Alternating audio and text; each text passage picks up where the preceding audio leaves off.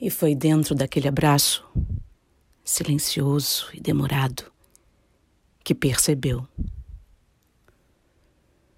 Por quantas vezes argilosa, de consistência fina e impermeável, ela forjou o que sou.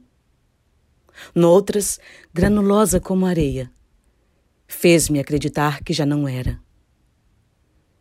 Em solo seco, tornei a abraçar o sol lançada em humosa superfície, decompus-me toda.